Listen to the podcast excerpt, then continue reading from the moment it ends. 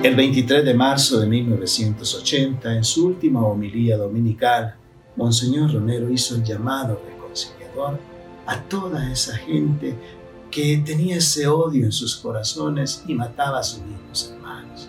Les decía, les suplico, les ruego, les ordeno en nombre de Dios, cese esta represión. De esta forma, la voz del profeta se levanta.